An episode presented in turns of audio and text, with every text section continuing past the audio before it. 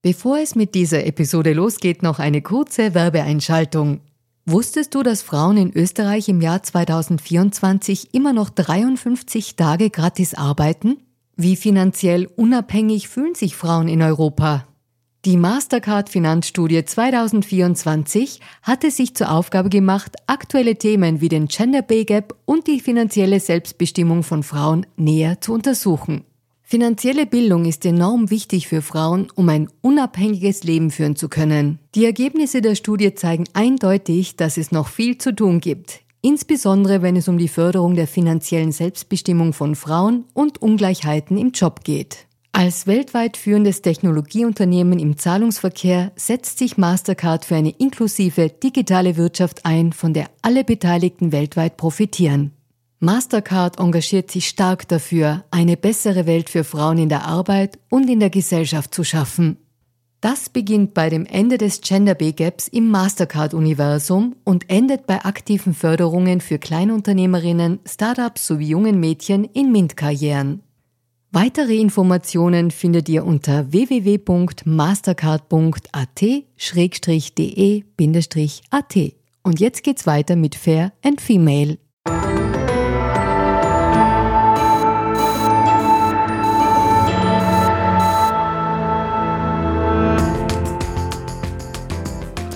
Hallo ihr Lieben, herzlich willkommen bei Fair und Female, dem Gesellschaftspodcast der kleinen Zeitung. Mein Name ist Barbara Haas, ich bin Journalistin und hoste diesen Podcast und heute reden wir über Sichtbarkeit von Frauen im Fernsehen, über die Relevanz von Debatte in unserer gerade ein bisschen erhitzten Gesellschaft und fragen aber auch, ob wir dieses Miteinander reden vielleicht gerade wieder ein bisschen lernen müssen. Und das alles darf ich heute mit einer der sichtbarsten Frauen im heimischen Fernsehen machen. Sie ist Anchorwoman des ORF-Politformates im Zentrum, Moderatorin, Bestsellerautorin und sie hat last not least ihre Wurzeln in der Steiermark. Ich freue mich sehr, dass sie da ist. Herzlich willkommen, Claudia Reiterer. Ich freue mich sehr, dass ich da bin und danke für die Einladung. Sehr gerne. Liebe Claudia, wir kennen uns, ähm, deswegen sind wir bei Du. So viel Transparenz mute ich unseren HörerInnen zu. Äh, und ich starte gleich direkt rein. Ich möchte ja mit dir gern über Gesellschaft, über Medien, Gerechtigkeit reden. Und für alle, die jetzt denken, boah, ist das Meta und groß. Ich meine es gar nicht so groß. Ich meine ja eigentlich irgendwie ein bisschen das Naheliegende. Ähm, Medien sind ja eigentlich dafür da, allen eine Stimme zu geben, die Gesellschaft abzubilden und das könnten sie auch einfach machen. Ähm, aber sie machen es nicht und sie machen es auch nicht bei, bei sozusagen bei der Hälfte der Gesellschaft. Ja, die Frauen sind nicht in der Art und Weise im, in den Medien repräsentiert, wie sie eigentlich ähm, sein könnten oder sollten. Und jetzt in dieser ganzen Corona-Pandemie ist das irgendwie noch ein bisschen ärger geworden, weil nicht nur Homeschooling, Homeoffice, Home alles, ähm, auch die Experten waren dann auf einmal wieder hauptsächlich Männer. Und das ist jetzt keine Erfindung von mir, das wurde in einer Studie herausgefunden von der Medienanalytikerin Maria Pernecker. Die hat mit Media Affairs, das ist die, die Firma dazu sozusagen, äh, das erhoben und hat alle Tageszeitungen, also auch uns, kleine Zeitung, und auch sehr viele ähm, TV-Formate sozusagen analysiert und rausgekommen ist. Ich zitiere das mal ganz kurz. Genau, 77 Prozent Männer und bloß 23 Prozent Frauen als Experten. Und was mich jetzt interessiert, ich weiß, dass du dich sehr bemühst, immer auch einen ordentlichen Frauenanteil bei deiner Sendung im Zentrum zu haben. Ich weiß, dass die Corinna Milborn von Puls 4 ungefähr auch so äh, ambitioniert ist, vielleicht auch nicht ganz so. Ähm, aber, aber was mich interessiert ist, hast du denn diesen Backlash auch gemerkt, ähm, dass du das nicht mehr schaffen konntest? Oder, oder wie kriegt man genug Frauen in die Sendung? Also da habe ich in Wahrheit zwei positive Nachrichten. Weil bei uns ist es wirklich komplett anders. Ich mache das jetzt seit äh, knapp fünf Jahren, die Sendung, und äh, das war mein absolutes Ziel und das Ziel vom gesamten Team, dass wir es schaffen, dass wir 50-50 machen und das bei einer politischen Sendung, was ja an und für sich nicht geht. Und wir haben es geschafft. Also wir stehen bei 48 Prozent. Und wir hatten ähm, im Juni hatten wir 52. Also es geht sehr wohl. Ähm, es war aber wirklich eine lange Arbeit. Und es war natürlich durch die Pandemie sicher noch einmal schwieriger, weil natürlich ist es so, dass, ähm, dass äh, viele männliche Experten auftreten und was natürlich auffällig ist, und das darf man nicht unterschätzen, und sagen immer wieder Expertinnen, die wir wollen, ab mit der Begründung, dass sie nach so einer Sendung wie der meinen, wo es halt um Politik geht und ähm, sehr kontrovers diskutiert wird, immer wieder ziemlich argen Hassnachrichten und Mails ausgesetzt sind danach. Und äh, Frauen tun sich dann das oft einfach nicht an. Und die Männer sind sofort da. Und wenn man jetzt sieht, ähm, Wer redet zum Beispiel von den Pflegepersonen? Sind es, wenn man weiß, wie viele Frauen es gibt und wie viele Männer in diesem Bereich arbeiten, trotzdem mehr Männer, die jetzt plötzlich reden oder Elternsprecher. Ja, also ich sehe dann oft immer Männer, aber wenn ich in der, wenn ich mich erinnere, wenn ich bei einer äh, Klassenkonferenz oder bei einem Elternsprechtag war, dann ja, vielleicht hat sich waren dann ein, zwei Männer dabei, aber der Rest waren immer Frauen. Ähm, aber ich habe mir dann immer vorgenommen, ich mache und versuche in meinem Bereich, wo es möglich ist, ähm, zu zeigen, dass es anders geht. Und bei uns ist das der Fall. Und wir haben, es ist nur ein, ein, ein, ein Beispiel, also wir haben jetzt am Sonntag eben äh, vier Frauen gehabt und einen Mann und das war überhaupt nicht Absicht, sondern äh, wir haben mit allen möglichen äh, gesprochen im Vorfeld und das waren halt unsere Lieblinge. Das heißt, wir sind gar nicht mehr davon ausgegangen und gesagt, wir brauchen jetzt unbedingt vier Frauen oder so, überhaupt nicht. Und das war deshalb so arg, weil wir hatten gestern einen Außenstehenden äh, von unserer Redaktion gebeten, uns ein Feedback zu geben zur Sendung. Und just fängt er an und sagt, also das hätte jetzt aber schon ein bisschen ausgeschildert, dass wir da vier Frauen haben. Und er hat das ein bisschen arg gefunden, dass wir dann mit dem einzigen Mann anfangen. Und wir waren alle so baff, weil, weil für uns das überhaupt nicht mehr, ähm, also für uns ist das normal, dass einfach Frauen da sitzen. Und ich weiß auch ähm, bei Veranstaltungen, dass äh, mir ähm, potenzielle Gästinnen sagen, dass sie deshalb äh, äh Ja sagen, weil sie sehen, dass wir immer Frauen haben. Also das, äh, es war nicht von heute auf morgen machbar. Es war, diese fünf Jahre waren echt harte Arbeit von dem gesamten Team. Und wir haben es immer wieder gehabt. Frauen angerufen, die haben gesagt, worum geht's? Männer anrufen und sie sagen, ich komme und fragen erst nachher, worum geht's. Frauen, die Nein sagen aus verschiedensten Gründen. Männer empfehlen. Ähm, wir haben dann gesagt, naja, wir hätten, wenn sie nicht kommen, äh, können sie uns eine Frau empfehlen, eine Kollegin empfehlen. Also wir, wir sind da wirklich hartnäckigst geblieben. Und, ähm, und haben uns eben auch nicht auf dieser Ausrede ausgeruht, dass wir gesagt haben, dass eben alle sagen, das ist so schwer und, und, und, und manche sagen dann nicht ja. Ja, aber es ist uns, das ist quasi eine Hohlschuld von uns. Es ist keine Bringschuld von den Frauen, sondern eine Hohlschuld von uns, dass wir dann halt weitergesucht haben und weiterreden und sagen. Und eben, es ist dann so eine self-fulfilling prophecy Geschichte, weil es hat dann sozusagen den Tipping Point gegeben, wo die, wo die Zuschauerinnen gemerkt haben, hoppla, das stimmt, also wir haben sehr viele Runden auch schon gehabt übrigens, wo nur Frauen waren, aber zum Beispiel zu einem Finanzthema. Also ich wollte zum Beispiel auch immer, ich habe vor fünf Jahren gesagt, ich möchte jetzt nicht das Frauenthema am 8. März diskutieren mit nur Frauen, wo das sind eh alle erwartbar, sondern ich möchte auch manchmal Themen diskutieren mit mehr, also überwiegend Frauen, wo man irgendwie sagt, naja, da sind sonst immer nur Männer da. Ja?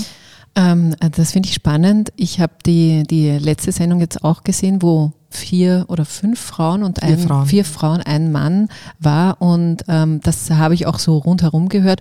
Ähm, na, interessant, wie schnell sich gleich die Diskussionskultur verändert. Und das war ja ein, ein sehr explosives Thema. Es ging sozusagen, ja, eh wenig verwunderlich wieder mal um, um Corona und auch um dieses ähm, Impfen, ja, nein, der Zwang, ja, nein. Und, und es war sozusagen immer auch, es wurden so Argumente auch von anderen in der Diskussion immer wieder auch aufgegriffen, auch wertschätzend aufgegriffen.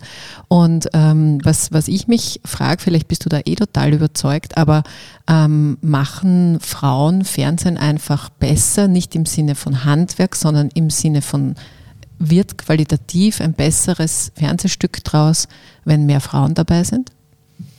Das ist, das ist schon eine schwierige Frage, weil, weil, weil ich finde, erstens einmal habe ich auch Frauen immer wieder, die auch keine Diskussionskultur haben. Das würde ich jetzt nicht so sehen. Und es ist natürlich ein großer Unterschied, sind Expertinnen da oder sind Politikerinnen da? Und da gibt es natürlich mal einen Unterschied. Ich erinnere mich auch an eine Sendung, wo wir alle fünf Parteien hatten und vier Frauen und der Herr Kickel der einzige Mann war.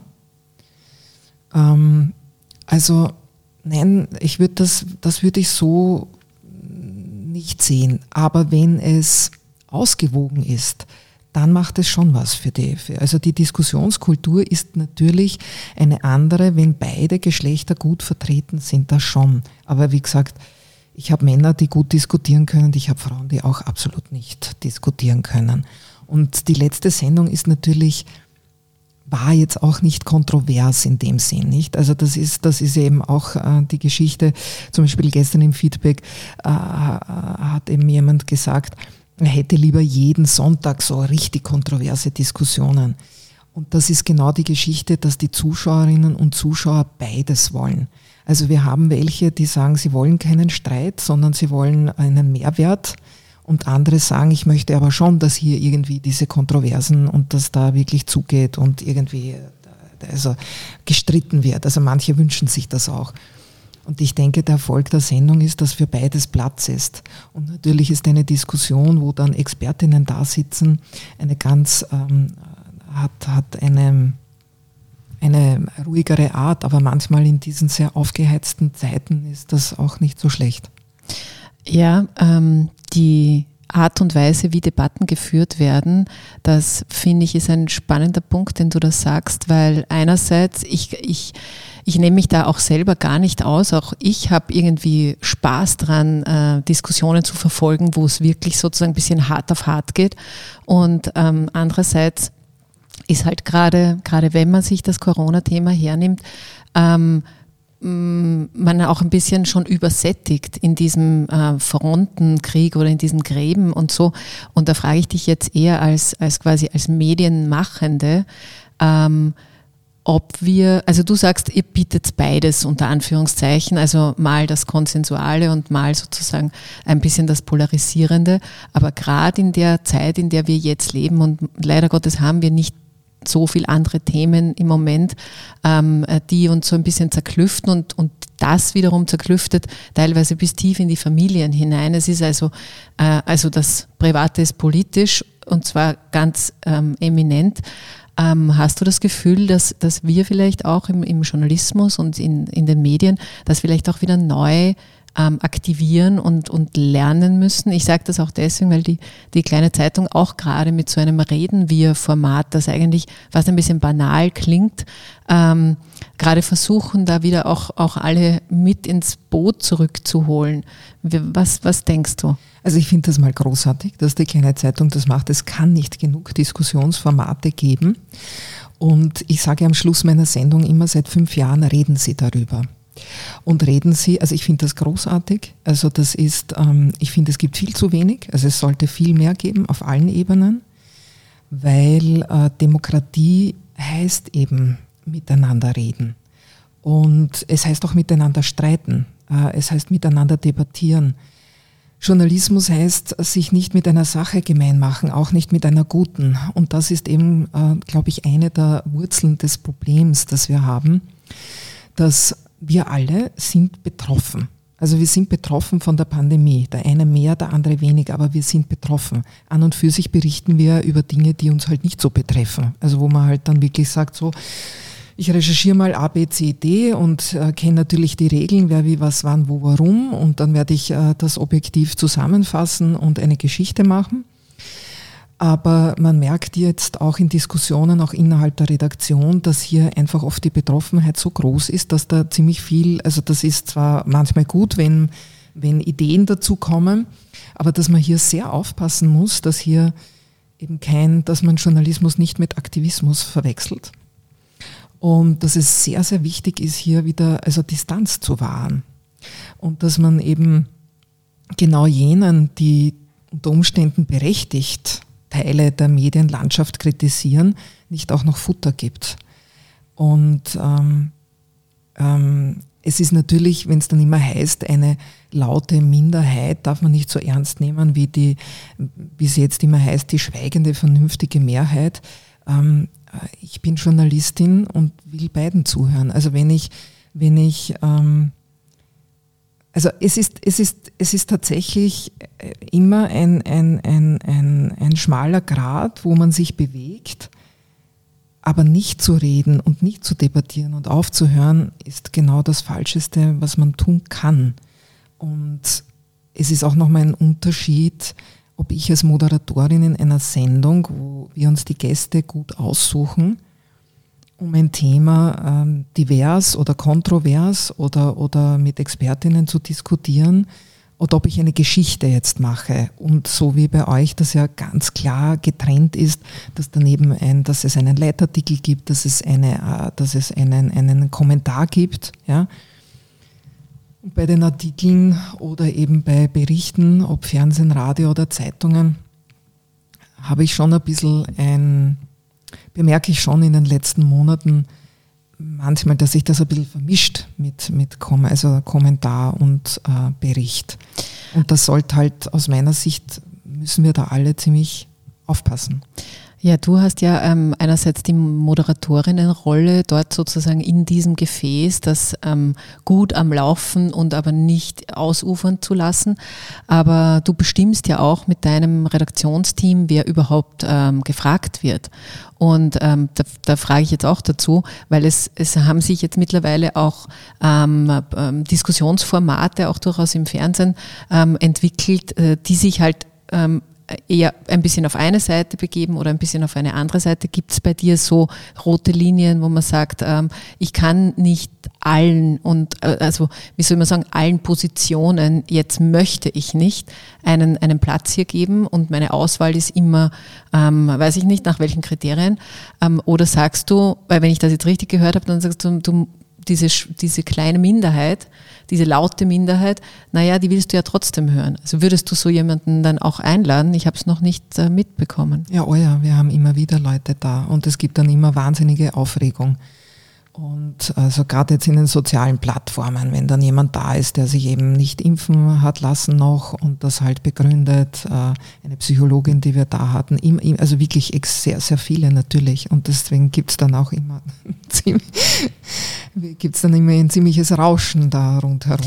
Und jetzt muss ich noch was nachfragen, weil ich unterstelle ja, ähm, den, den, nicht den Plattformen, aber den, auch den Medienmachenden, die dann explizit immer solche Leute einladen, auch ein bisschen eine, ähm, eine Komponente, sie dass sie damit auch gut Erfolg haben können. Sind dann denn solche Sendungen erfolgreicher, wo du ähm, zum Beispiel einen, einen Menschen, der sich nicht impfen lässt oder der sozusagen eine sehr, sehr kontroverse Meinung hat, wirkt sich das auf die Quote aus? Das ist doch immer auch ein bisschen Nein, ein Grad. Also das ist, das ist, das finde ich echt super, weil, weil das ein gutes Beispiel ist, ähm, weil du ja vorher gesagt hast, dass die Leute schon fast nicht mehr können, aber offenbar gilt das nicht, was den Medienkonsum betrifft. Also unsere Quoten sind äh, extrem hoch, es schauen sehr, sehr viele Menschen zu.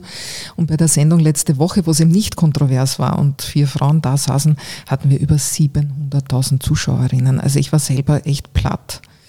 Ähm, wir haben einen Marktanteil, das würden sich viele Unterhaltungssendungen wünschen. Also, ähm, oder der Tatort, ich sage immer, das ist dann eine wahre politische Krimi, findet dann halt immer um 22.15 Uhr statt. Ähm, das ist, das ist, das ist gut zu wissen. Also mir, ich bin, ich freue mich einfach doppelt eben, also wenn mehr Frauen da sind und es ruhig war, dass dann so viele Menschen zugeschaut haben. Mhm. Also das stimmt nicht. Also bei okay. uns definitiv nicht. Und das andere ist, das sind journalistische Kriterien. Und natürlich, ich habe auch schon überlegt und vielleicht mache ich das ähm, und wir oder wir überlegen eben, einmal ein bisschen mehr ähm, den, den, Menschen zu sagen, wie wir Menschen einladen, wie wir dazu kommen. Aber es soll niemand zu Hause glauben und es wäre wunderbar. Und ich, wir hätten so viel weniger Arbeit, wenn wir sagen, so, und jetzt haben wir ein Thema XY und dann sagen wir, ähm, wir laden fünf Gäste ein und die fünf, die, also wir sagen dann immer Runde A, und dann rufen wir unsere A-Gäste an und alle sagen sofort ja. Nein, so ist es nicht. Äh, wir haben Wochen, wo wir bis zu 32 Absagen haben. Das ist so ungefähr der Rekord ähm, du musst dann immer warten, nicht? Also wenn der eine, also weil du dann die Ebenen oft wechseln musst, weil wir dann von der Politik eben zum Expertentum gehen oder äh, es komplett anders aufziehen, weil die Sendung sich ändert, weil wir alles wegschmeißen müssen, was wir zwei Tage vorbereitet haben. Also die, die Sendung aufzustellen ist so derartig schwierig. Aber das ist halt unser so, wie das halt äh, bei vielen anderen auch so ist. Aber viel schwieriger, als man glaubt. Also da schaut dann alles locker aus, da sitzen dann fünf Leute da und die Moderatorin und dann wirkt das alles irgendwie recht äh, locker in den meisten Fällen und dem ist natürlich nicht so. Und wenn du ein Thema hast, ähm, also eben die Impfpflicht, das war schon eine sehr außergewöhnliche Zusammensetzung, ein so heikles Thema in dieser Form zu diskutieren wie das letzte Mal. Aber das war auch dem geschuldet, dass vorher dieses Kanzlerinterview war und wir äh, hier äh, dem uns auch ein bisschen anpassen mussten, dass wir halt am Anfang die Analyse hatten mit dem Peter Filsmeier und gesagt haben, es ist dann schon ähm, zu, also sehr viel Politik, also bleiben wir doch irgendwie auf der Experten, Expertinnen-Ebene. Aber sonst äh, ist das wirklich so journalistisch, dass man sagt, okay, es gibt das Thema, das können wir jetzt eben ähm, einmal, wo ich auch einen Intensivkrankenpfleger da hatte und wo wir ähm, den, den ähm, hatten wir den Markus Reiter da aus Oberösterreich, also wirklich ein großartiger Intensivpfleger, der seit 26 Jahren im arbeitet in dem Bereich, dann den Andreas Bergthaler, dann hatten wir eine Politologin da und dann hatten wir die Susanne Fürst von der FPÖ da. Und wer war da jetzt noch? Das ist auswendig, weiß ich das doch nicht immer. Äh, die Gabi Schwarz war noch da von der ÖVP.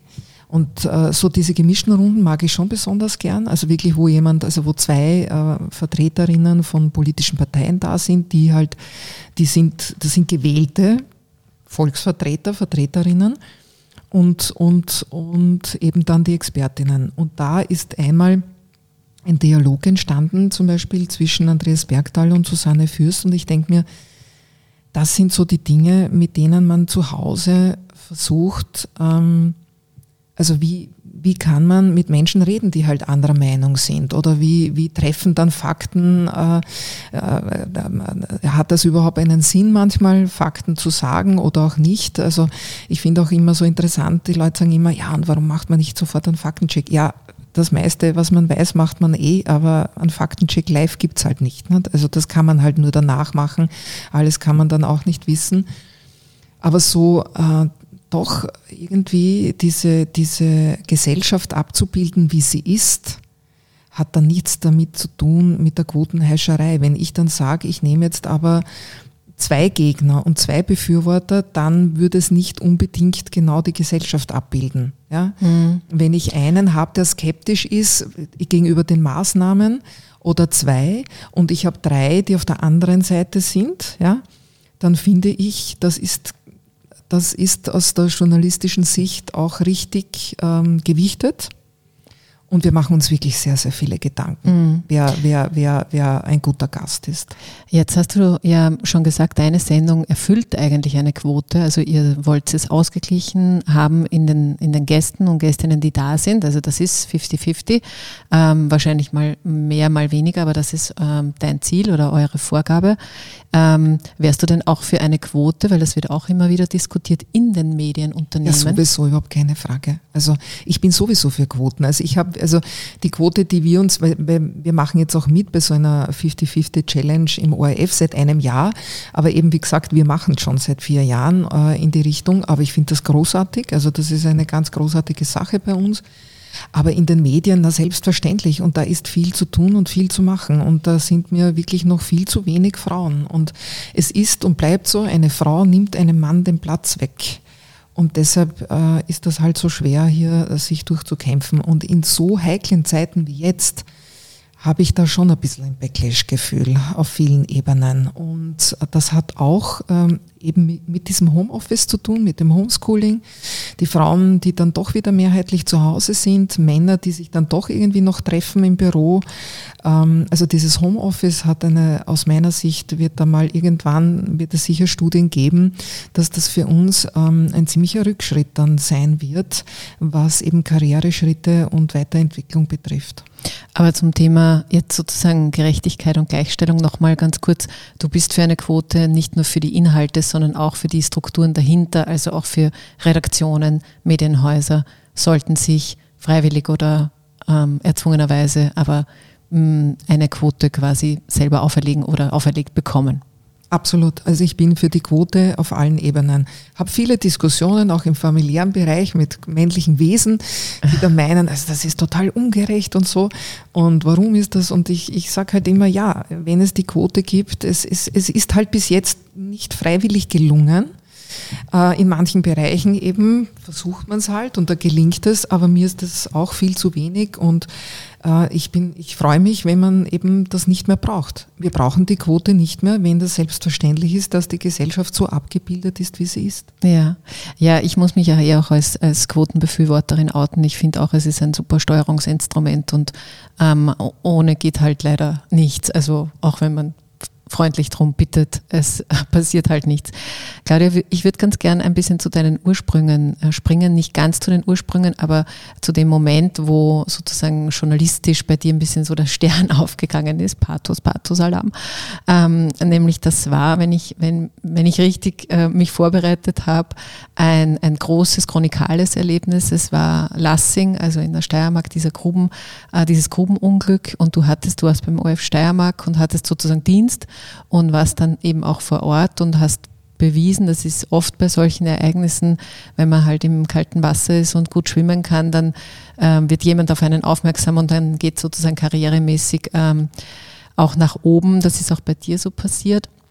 Das ist jetzt natürlich schon lange her, aber was würdest du denn sagen, was ähm, diese Mischung aus Glück und Talent, ähm, die ja immer, man braucht ja immer irgendwie beides, aber ähm, wie, wie, wie würdest du denn das rückblickend einschätzen und was waren dann so deine, deine größten Widerstände ähm, bis zu dem Moment, dass du jetzt quasi etablierte, ähm, angesehene, Bücherschreibende und, und quotenbringende äh, Fernsehjournalistin bist? Ich glaube, die Widerstände hören nie auf. Die Luft ist sehr dünn dort, wo ich bin. ähm, na, die Widerstände hören nie auf ich war halt immer, ich, ich, also irgendwie ist dieser Weg vorgezeichnet gewesen, weil, weil mich eben von klein auf Gerechtigkeitsfragen äh, beschäftigt haben und eben die Politik. Ich bin recht früh draufgekommen. Ich hatte eine behinderte Schwester und äh, damals war das in den 60er Jahren, 70er Jahren überhaupt nicht üblich, dass die die Hilfe bekommen haben, die sie hätten kriegen sollen und müssen, Physiotherapie etc und ich dann eben ähm, durch meine Pflegeeltern draufgekommen bin und so, dass das wirklich, also dass das von der Politik abhängig war. Also wer ist jetzt gerade Landesrat und, und, und welche Partei ist da jetzt gerade und etc. Und das, dann hat mich irgendwie von Kind auf und eben diese ganze Bildungsgeschichte und wie man als Pflegekind behandelt wird, ich habe dann wirklich schnell gemerkt, aha, also äh, die Politik ist offenbar entscheidend, also entscheidet schon sehr stark über, über, über mein Leben auch schon in meiner Kindheit oder in der Familie. Und mein Pflegevater hat sehr viel mit mir diskutiert über Politik und, und ähm, mit mir schon immer die Zeit im Bild angeschaut und diese Diskussionen und so. Also da dürfte schon die Wurzel gelegt worden sein. Und als ich meinen ersten Brotberuf, also als Krankenschwester, alle, die mich da noch kennen, und das werden schon noch einige sein, hoffentlich, mhm. ähm, äh, ich bin da schon ganz vielen, jetzt positiv hoffentlich, auf den Nerven gegangen, weil ich halt immer diskutiert habe. Also ich wollte immer diskutieren. Oder auch mit Patienten und Patientinnen, wenn, wenn, also da hat man ja auch immer wieder Diskussionen. Und mich hat das schon immer fasziniert, wie, also diese Macht der Frage, die Macht der Frage hat mich immer fasziniert. Da mhm. bin ich relativ früh draufgekommen schon, dass wenn man die richtige Frage stellt, oft genau dorthin kommt, wo man hin möchte oder die Antwort von dem, also dass sich da was tut beim Gegenüber und dass das auch auf einen selber wirkt. Und ähm, ich war ja zweieinhalb Jahre vor Lassing, war ich ja beim Privatradio äh, und in der Steiermark, bei der Antenne Steiermark ähm, das ist halt nicht so wahrgenommen worden, jetzt äh, klarerweise österreichweit. Aber für mich war es die beste Schule und es war ein großartiges Radio. Und das war, wir durften halt alles machen. Ich meine, ich war in Moskau, ich war, wo ich überall hin durfte. Ich habe einfach Sachen machen dürfen, die ich, äh, wenn ich beim ORF begonnen hätte, wahrscheinlich nach vielen Jahren noch nicht äh, machen hätte können. Und was mich immer gereizt hat, ist, wenn jemand gesagt hat, das geht nicht, dann habe ich mir immer gedacht, wie geht's? Mhm. Und eben zum Beispiel bei der Antenne Steiermark, da war mal der Helmut Kohl, der ehemalige deutsche Bundeskanzler, zu Besuch. Und die einzige, die ein Interview bekommen hat, war ich damals. Es war nur ein kleines Interview, aber ich habe es geschafft, weil er war so abgeschirmt und ich habe einfach nicht aufgegeben. Und als ich gemerkt habe, wie er bei den Lipizanern war, dass ihn halt die Pferde so fasziniert haben, habe ich halt von ganz weit weg irgendwas, ich, ich kann nicht mal mehr genau sagen, was auf meinem, also auf dem Band ist sicher noch oben. Und der hat mich dann wirklich zu sich gebeten und ich konnte ein Interview machen mit ihm ein kurzes. Und so diese Dinge haben mich immer sehr gereizt. Und Lassing, ja, das war, ich war 28, 31 Tage, glaube ich, waren es durchgehend dort. Ähm, das war schon eine sehr spannende Zeit, wiewohl ich ja dazu sagen muss, ähm, ich bin ja für einen Kollegen, der gerade nicht auffindbar war, äh, bei einem Live-Einstieg eingesprungen. Also gearbeitet habe ich sowieso Tag und Nacht und nur Geschichten gemacht, ich bin halt nicht zu sehen gewesen. Und dann ist einmal eben ein Kollege von der ZIP 1 ausgefallen und dann hat mich jemand gefragt, ähm, äh, ob ich einspringen kann und ob ich das eh schon mal gemacht habe. Und da muss ich gestehen, ja, das war eine kleine Notlüge. Ich habe ja gesagt, obwohl ich es noch nie gemacht habe. Und dann habe ich gedacht, okay, wie machen, wie machen das die ganzen CNN-Leute und so? Und habe mir halt vorgestellt, ich stehe jetzt dort und mache das so, wie das immer alle machen. Und dann hat das funktioniert. Und dann hat mich damals, das war der Roland Adrowitzer, der hat mich angerufen und hat gesagt, das war's, du musst zur ZIP 1 kommen. Und ich habe gesagt, na, ich kann sicher nicht. Ich gehe aus Graz nicht weg. Ich ist einfach Graz und die Steiermark, das ist, das geht nicht. Also ich gehe dort nicht weg. Und ich wusste auch immer, und das ist doch so, dass Wien ein Haifischbecken ist und das ist, dort will ich eigentlich nicht hin. Und habe ja zweimal Nein gesagt und beim dritten Mal, das war der 22. Dezember, also in ein paar, in ein, in, in ein paar Tagen jährt sich das, 1998, vor 23 Jahren. Und da war ich in Schladming und habe einen Bericht gemacht über eine ähm, äh, über, über Skiunfälle. Und ich bin knietief im Schnee gesteckt. Es war total grausliches Wetter. Die Kameraleute haben geflucht, weil alles grau in grau war. Also man hat gewusst, die Bilder wären einfach furchtbar. Und dann ruft mich eben äh, der Robert Stoppacher damals an und sagt, na, Sie wollen mich unbedingt haben. Das ist jetzt quasi das aller guten Dinge sind drei Versuche. Und dann habe ich mich so umgeschaut und mir gedacht, okay, für ein Jahr. Länger komme ich nicht. Und ja, jetzt sitze ich schon seit 23 Jahren hier. 23 Jahre. Du hast gerade ein, ein, ein gutes Stichwort gesagt, nämlich Wien ist ein Haifischbecken. Ähm, das will ich jetzt gar nicht so kommentieren, aber ich würde gern äh, zu einer Geschichte kommen, die ich immer wieder mal gehört habe, die dich betrifft und von der ich eigentlich gerne mal ganz simpel wissen möchte, ob sie stimmt.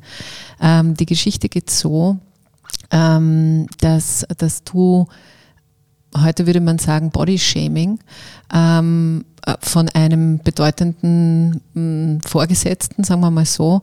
Ähm, ich glaube, es war kurz nach der Geburt oder soll es gewesen sein, nach der Geburt deines, deines Sohnes, ähm, der gesagt hat, du bist zu dick für die Kamera und unansehnlich und das, das geht so nicht. Und ähm, also klarer Sexismusfall. Also Frage eins, stimmt das? Ja, das stimmt. Also ich habe, es waren, es waren zwei Dinge, das war ja schon der zweite Vorfall, der aber natürlich nochmal Ärger war, aber der erste, an den ich mich erinnere, aber vielleicht auch deshalb, weil man jetzt unnötigerweise aus meiner Sicht über lange Haare eines Regierungsmitglieds diskutiert. Und da habe ich mich erinnert, dass eben, äh, ich kann das Jahr jetzt nicht mehr so ganz genau sagen, 2002, 2003, ich habe den Report moderiert und ich wurde tatsächlich abgesetzt, weil ich meine Haare nicht geschnitten habe, mit der Begründung, dass lange Haare inkompetent wirken. Und hätte ich sie geschnitten, hätte ich weiter moderieren dürfen. Das habe ich einfach nicht gemacht aus Prinzip. Vielleicht ist das auch der Grund, warum ich heute noch immer lange Haare habe, weil ich mir irgendwie denke, ich lasse mir davon niemanden irgendwas reinreden und, und, und, und erinnere mich halt ewig dran. Und wurde damals tatsächlich wegen dem abgesetzt. Und das zweite Mal war eben, ja, ich, ich bin so, also so ich, ich bin eine völlig normale 53-jährige Frau, die wie, wie die meisten Frauen, also ich, ich liebe Frauen, die diese Probleme nicht haben. Also mit dem Gewicht. Ich habe immer Gewicht. Äh, mein Gewicht schwankt immer sehr stark. Und ich habe in der Schwangerschaft extrem viel zugenommen, also weit über 20 Kilo. Und das auch nicht so schnell abgenommen. Und ja, und tatsächlich war es dann so, dass man mir gesagt hat, den Satz, ich bin eine Beleidigung für das Auge der Zuseher und wurde dann abgesetzt. Ich habe dann äh, bin zur Gleichbehandlungsanwaltschaft. bist du ja, das wollte ja, ich nein, fragen. also ich habe ich ich wollte nicht. Ich habe mir Hilfe gesucht damals im Haus. Ich habe sie damals nicht bekommen. Und dann habe ich mir gedacht, okay, also wie ist das jetzt, wenn das jetzt einer Verkäuferin passiert, wenn das also irgendeiner Krankenschwester passiert, wenn das dann würde und man würde das hören, dann wird man, dann wird man ja zu jedem zu jeder sagen, du, du musst dich wehren, du musst irgendwas tun. Und ich habe mir gedacht, ich muss auch was tun. Also das geht gar nicht. Ich kann nicht irgendwie ein, ein also ständig äh, über solche Dinge berichten und dann passiert mir das und ich wehre mich nicht. Ich bin zur Gleichbehandlungsanwaltschaft und dann hat man sich mit dem Haus geeinigt und damals habe ich dann das Hohe Haus als gleichwertige, äh, äh gleichwertige Arbeit sozusagen bekommen und habe mich sehr gefreut darüber. Ja, ähm, trotzdem, trotzdem arg, dass das so in der Form äh, passiert ist.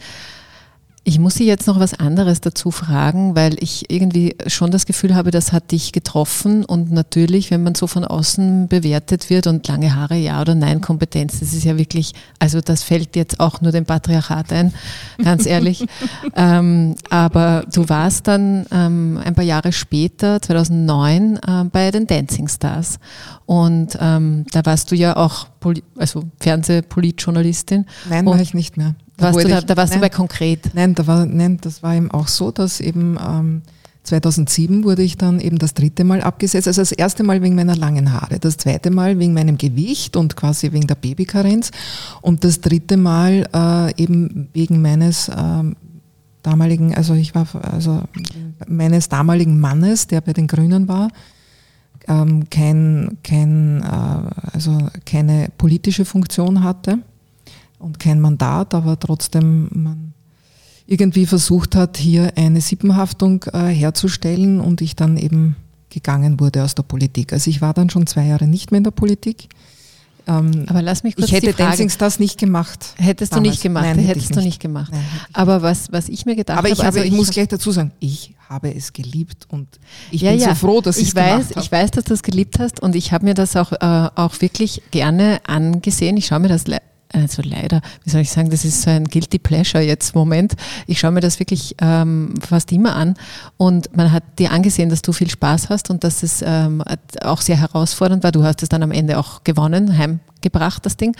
Ähm, und was ich mir aber trotzdem gedacht habe, naja, aber das ist ja doch eine, eine zumindest politisch denkende, engagierte Journalistin und jetzt gerade mit dem sozusagen mit diesem Hintergrund ähm, deiner Erlebnisse ähm, frage ich mich, ja, das ist doch dann ein Format, das wirklich so ein von außen beobachtendes, es wird, es ist wurscht, was man dort sagt, mehr oder weniger, man muss gut ausschauen und man muss gut tanzen können und ähm, Hattest du denn nie Zweifel, dass das ähm, deiner, deiner, deiner anderen Ambitionen, vielleicht wieder in den politischen Journalismus zurückzukehren, ähm, quasi dagegen läuft? Nein, überhaupt nicht. Und ich muss dazu sagen, ich würde jetzt sagen, wenn alle politischen Journalistinnen und Journalisten tanzen würden, wir hätten alles. Also wir, wir hätten ein leichteres Leben. Also es ist einfach tanzen, Warum? weil tanzen tut der Seele gut. Tanzen ist Therapie für die Seele. Also das ist einfach wunderbar und ich glaube, es gibt ganz berühmte Moderatoren in der Politik, die die goldene Tanznadel haben, ohne dass ich jetzt irgendwelche Namen nenne.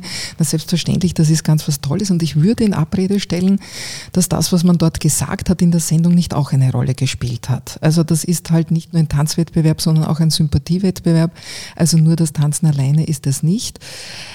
Ja, ich hätte es damals, ich hätte mich nicht getraut und ich habe mich, äh, ich habe mir das schon damals überlegt, nur ich war damals ganz sicher, dass ich nicht mehr zurückkomme in die Politik, weil ich eben nach diesen drei Erlebnissen habe ich mir gedacht, okay, welche Gründe auch immer, die Leistung war es nie, sondern irgendwelche äußerlichen Dinge äh, oder eben Ehe und, und Gewicht und, und, und, und, und, und, und irgendwelche Merkmale, aber nie hat man mich irgendwo abgesetzt, weil die Leistung nicht gepasst hat, im Gegenteil.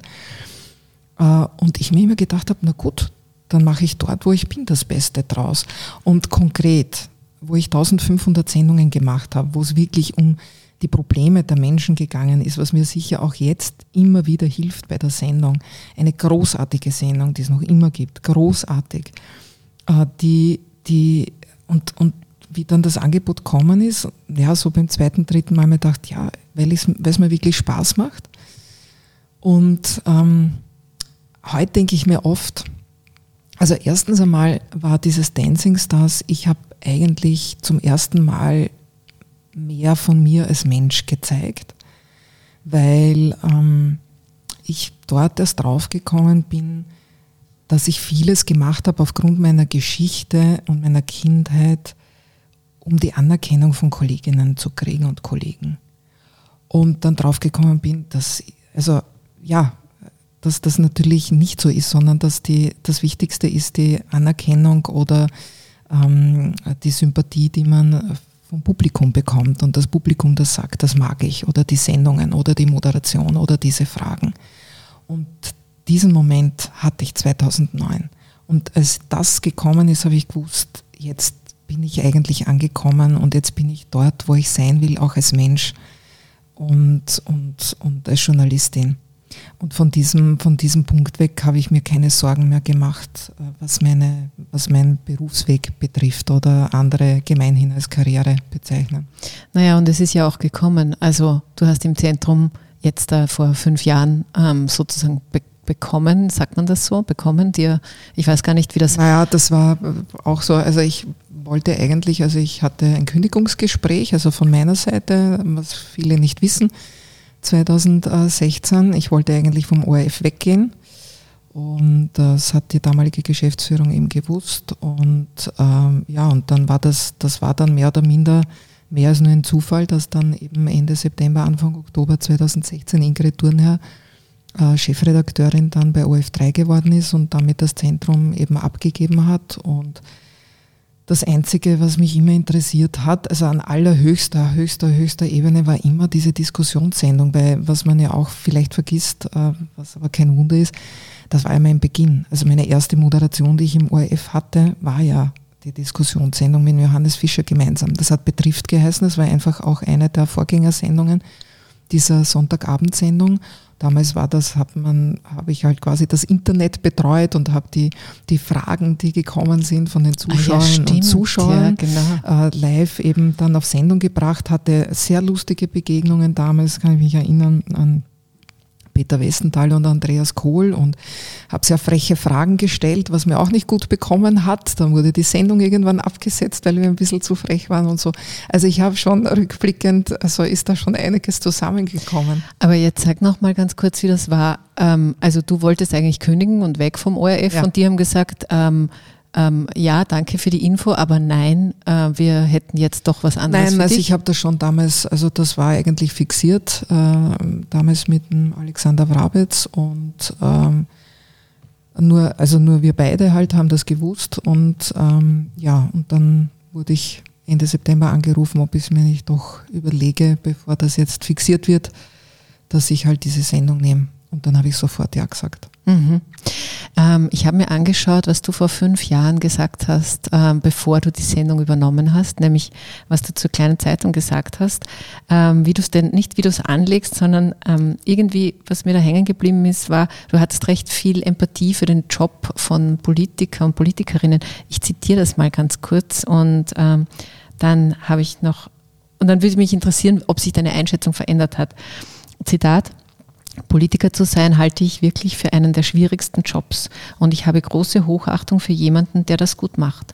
Wir brauchen Politik. Wir müssen uns fragen, wollen wir Menschen in der Politik, die das gut machen und die man nicht immer gleich durch Sonne und Mond schießt? Gilt ja, das noch? Gilt natürlich noch immer.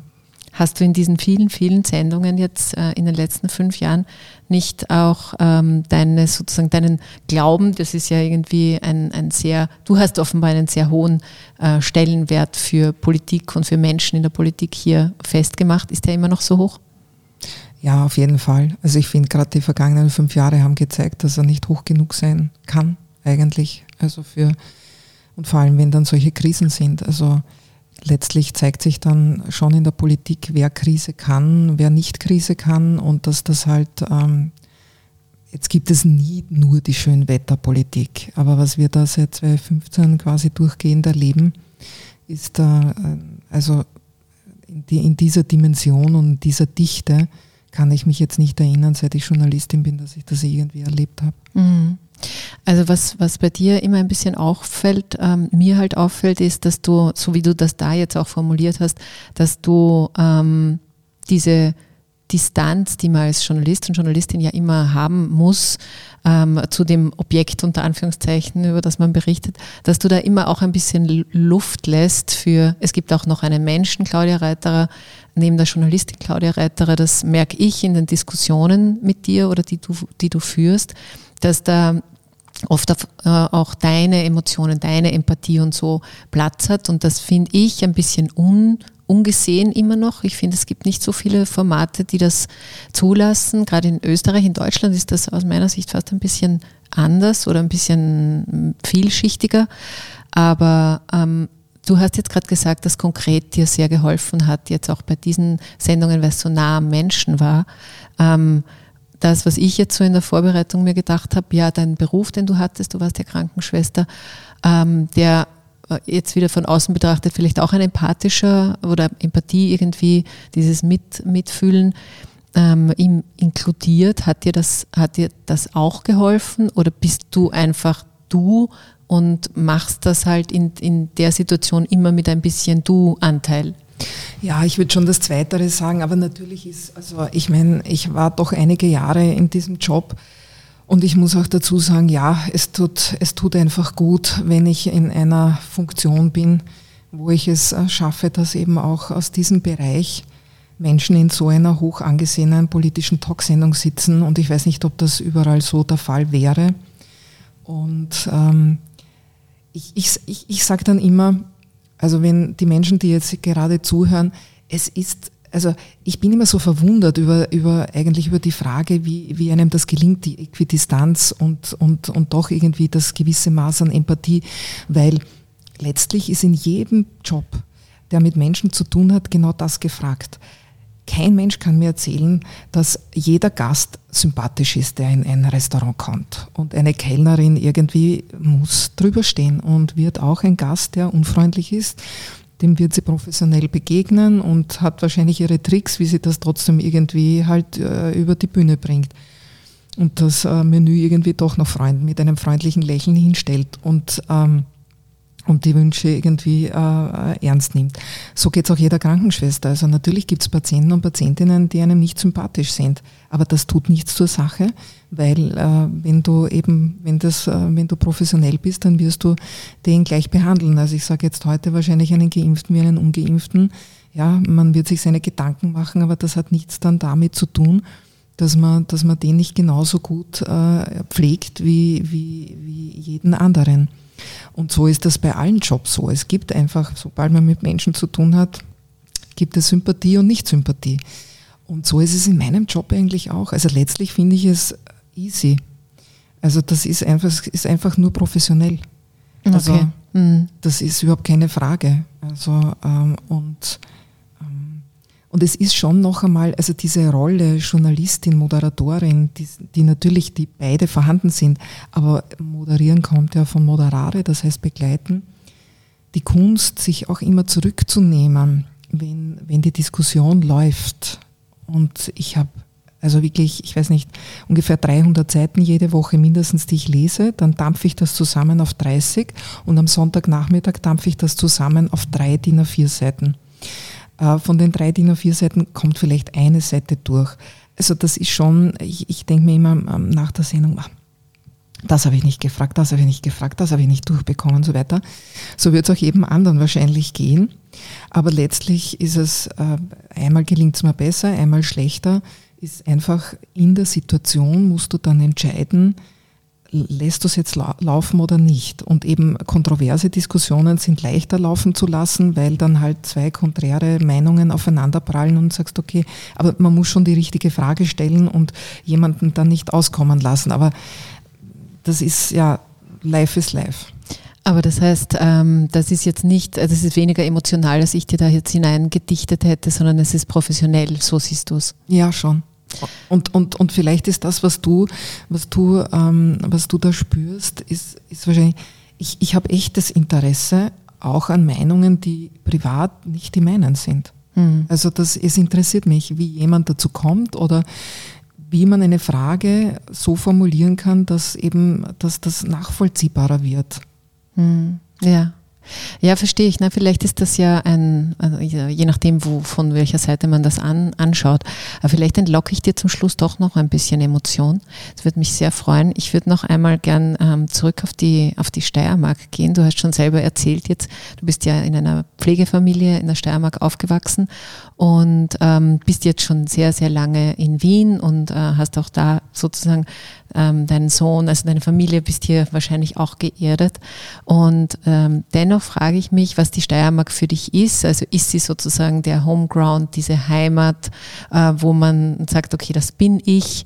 Ähm, du hast in deinem Buch, äh, der Popcorn-Effekt, über deine über ähm, dich und dein sozusagen deinen Antrieb geschrieben. Ähm, ich zitiere das auch noch ganz kurz. Ich habe aus dem Satz, aus dir wird nichts, den Satz, aus mir kann alles werden gemacht. Das klingt jetzt für mich nicht nach ganz, ganz großem Anschub von, von, von, von deinem Aufwachsen, wie du hergekommen bist. Aber wie siehst du denn dieses, dieses Land jetzt, die Menschen? Und das ist auch ein Teil von dir. Ja, ich hatte eben diesen Anschub jetzt nicht familiär, aber ich habe wahnsinnig viele Leute gehabt um mich herum, die, also ich hatte einfach irrsinniges Glück mit super Freundinnen und Freunden, mit Menschen, die sich meiner angenommen haben. Und ich liebe die Steiermark. Und ich, ich würde, ich weiß, dass das eben nach 23 Jahren Wien komisch klingt, aber ich würde mich nie als Wienerin bezeichnen. Also ich bin Steirerin und liebe Wien. Aber wenn ich nach Graz komme, also Graz ist für mich die Heimat. Ich bin mhm. zwar aufgewachsen eben in einem kleinen Ort in der Oststeiermark, und aber also Graz ist für mich Heimat. Wenn ich da runterkomme, da atme ich durch, da geht's mir geht sofort gut, wenn ich nur, wenn ich nur auf der Autobahn bin und am Wechsel. Meistens geht dann lustigerweise auch noch irgendwie die Sonne auf. Und dann denke ich mir, da bin ich irgendwie schon wieder auf dem richtigen Weg. Also, und ich habe äh, meine Handvoll bester Freunde sind eben in Graz und, und ähm, ja, ich würde auch nicht ausschließen, wer weiß wann ich, ob ich nicht irgendwann einmal wieder dort lande. Hm, ja, also aber dann, dann ist es schon so was Heimatliches, weil wenn absolut. man das dann wieder hat, ja, ähm, den, den, den, kleinen Sehnsuchtsort für, für später, dann, dann hat es irgendeinen Platz ähm, bei dir auch. Liebe Claudia, vielen, vielen Dank, ähm, dass du da warst. Hat mir ähm, viel Spaß gemacht. Vielen Dank für deine ehrlichen Antworten, deine Innenansichten. War ganz toll, liebe Hörerinnen und Hörer. Danke auch euch für eure Zeit, die ihr jetzt mit uns verbracht habt. Ähm, wenn euch der Podcast gefallen hat, hat, dann bitte abonniert ihn doch und liked ihn und shared ihn und macht was weiß ich was alles. wenn ihr Feedback zu diesem Gespräch habt, dann bitte unter gesellschaft.kleinezeitung.at per Mail. Und wenn ihr wissen wollt, was sonst noch so los ist im Land oder in eurer Region, dann lest doch die Kleine Zeitung im Print oder digital auf kleinezeitung.at. Ich war für die Redaktion und die Aufnahme verantwortlich. Produktion und Schnitt hat mein Kollege David Knees gemacht. Ich wünsche euch eine gute Zeit, gute Gelegenheiten, um miteinander zu reden. Ähm, und wenn ihr das wollt, dann hören wir uns wieder in einer Woche. Alles Liebe und Baba.